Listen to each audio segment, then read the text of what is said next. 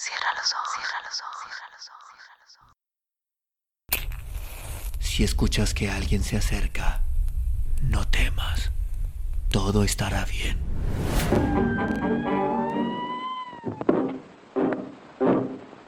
Oh, I'm going down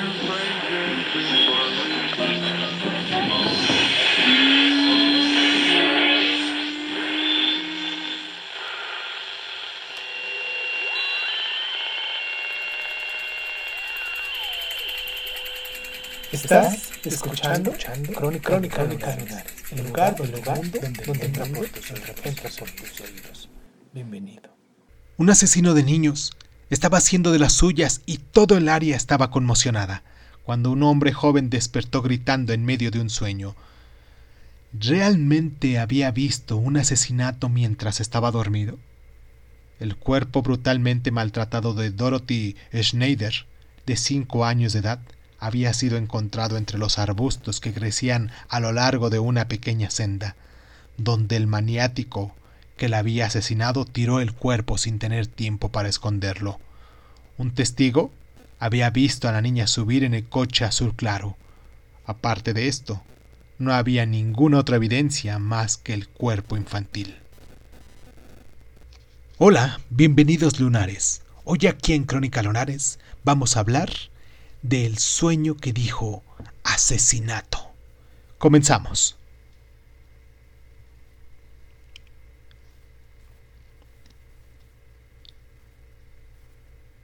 El área alrededor de Mount Morris, en Michigan, estaba indignada.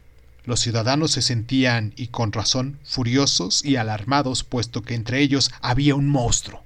El cadáver de una muchacha de 18 años había sacado de la tumba y desmembrado.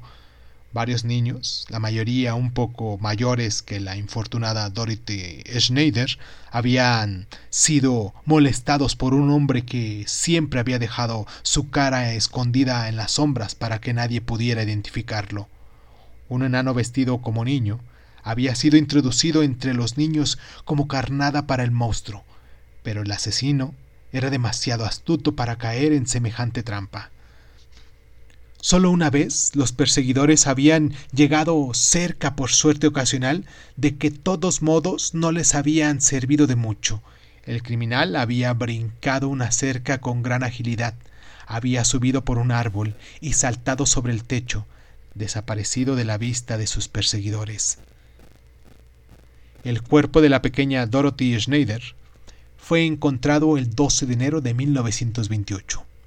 La noche siguiente un grupo de ciudadanos indignados se había reunido en casa de uno de los comerciantes locales para integrar una cuadrilla armada con el propósito de perseguir al agresor.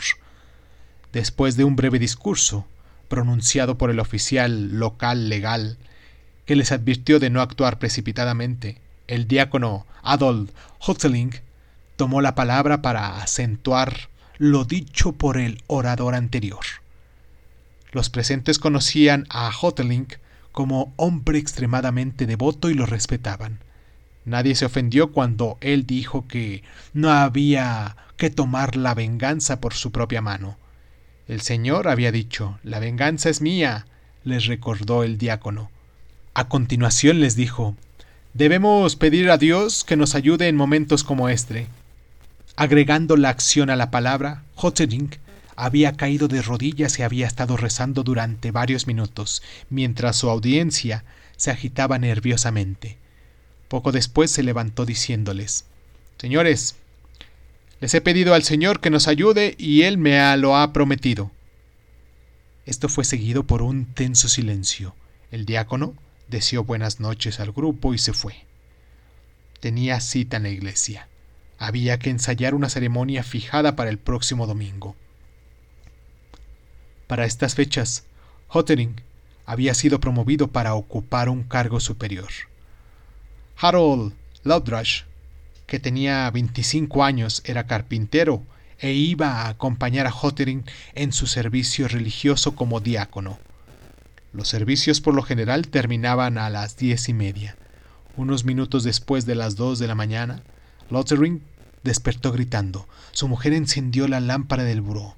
Lothering no pudo hablar durante varios minutos. Después dijo, "Ah, He tenido una pesadilla algo horrible. La experiencia más horrible de toda mi vida. ¿De qué se trata? preguntó su mujer. De la niña. Esa pequeña que fue asesinada cerca de Mount Morris la semana pasada.